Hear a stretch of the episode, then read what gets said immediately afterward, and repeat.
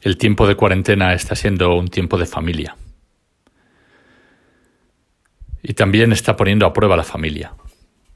La familia que vive junta, que vive recluida y que experimenta las dificultades de la vida común y a la vez experimenta la fuerza que tiene el vivir juntos y cómo les ayuda a resistir en las dificultades de la pandemia. En realidad esta pandemia está también revelando qué es la familia. Quería decir alguna cosa que en que esta pandemia nos pueda ayudar. En primer lugar, descubrimos que la familia es decisiva para el bien común. La familia ha generado grandísimos recursos en la crisis. Sin la familia mm, estaríamos mucho peor en esta situación ya difícil. Por ejemplo, sin la familia no habría podido seguir adelante la escuela. Educación telemática, sí, pero educación que tenía siempre detrás un padre o una madre ayudando a los hijos a seguirla. Luego pensemos que incontables personas han sido cuidadas en familia, cuando estaban enfermas. Y así se ha apoyado el sistema sanitario. Si cada uno viviese solo, ¿qué habría pasado con los hospitales? ¿Cuánta gente no habría tenido la atención que le ha permitido pasar la enfermedad en su casa? Lo que vemos es que la familia genera capital social.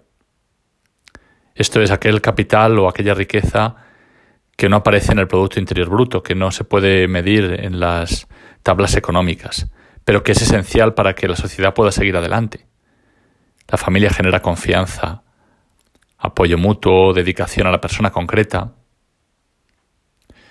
Otra cosa que hemos experimentado y que es complementaria con esta, y la hemos experimentado por las dificultades del confinamiento, en negativo, por así decir, es que tampoco la familia puede vivir sin otras familias, tampoco la familia puede vivir sin la sociedad.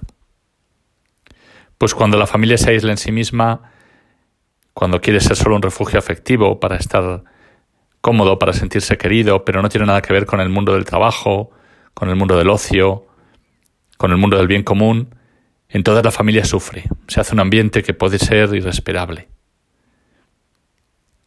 Por tanto, podemos decir dos lecciones de la pandemia. Ni sociedad sin familia, ni familia sin sociedad. Y a la vez este tiempo de pandemia, en que comprendemos mejor qué frágil es nuestra vida, y no solo eso, sino qué frágiles son nuestras relaciones comunes, porque está amenazada la vida común, nos da a este tiempo una tercera lección. Eh, porque aparece la familia claramente como el lugar donde la vida se ha recibido de otros.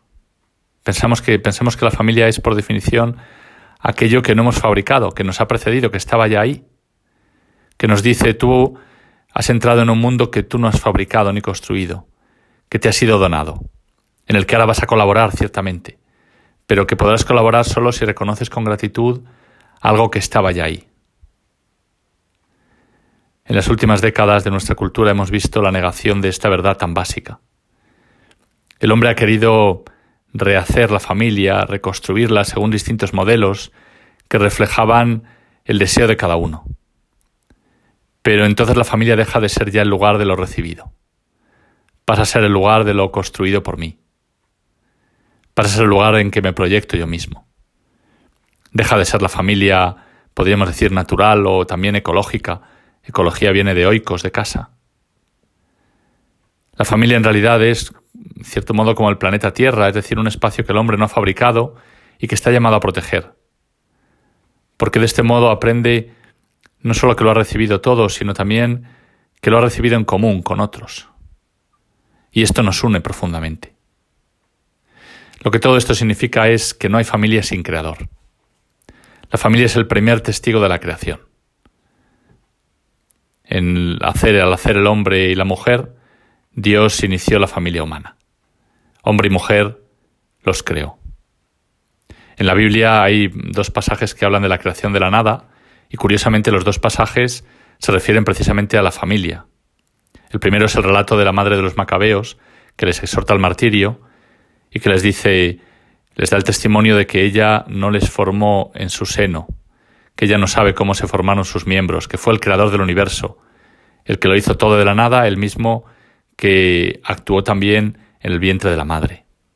Y el segundo es en la carta a los romanos, cuando San Pablo cuenta la fe de Abraham en Dios y dice que Abraham creyó en el Creador, en aquel que llama todo lo que no es para que sea, y a la vez creyó en aquel que hizo fecundo el vientre de Sara, porque le dio a Isaac.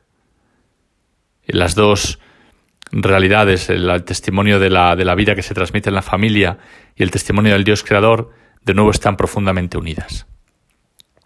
Y hablando de la familia, permitidme terminar con una palabra para los abuelos. La Biblia, cuando habla de las generaciones, normalmente va de tres en tres y incluye así abuelos, padres, hijos. Por ejemplo, Abraham, Isaac y Jacob. Es como una, una cierta trinidad en que los tres se pueden ir pasando uno a otro la generación. Y no basta decir padre e hijo, hace falta incluir al abuelo. La separación entre abuelos y nietos que vivimos hoy es también una llamada para que recordemos la importancia de este vínculo, de este trío. Porque el abuelo está presente, gracias a esto el nieto puede entender que sus padres son también hijos y que él nunca dejará de ser hijo. Puede entender en el testimonio del abuelo que la vida se remonta más allá de sí hasta el Creador. Por tanto, de nuevo, ni sociedad sin familia, ni familia sin sociedad, ni familia sin Creador.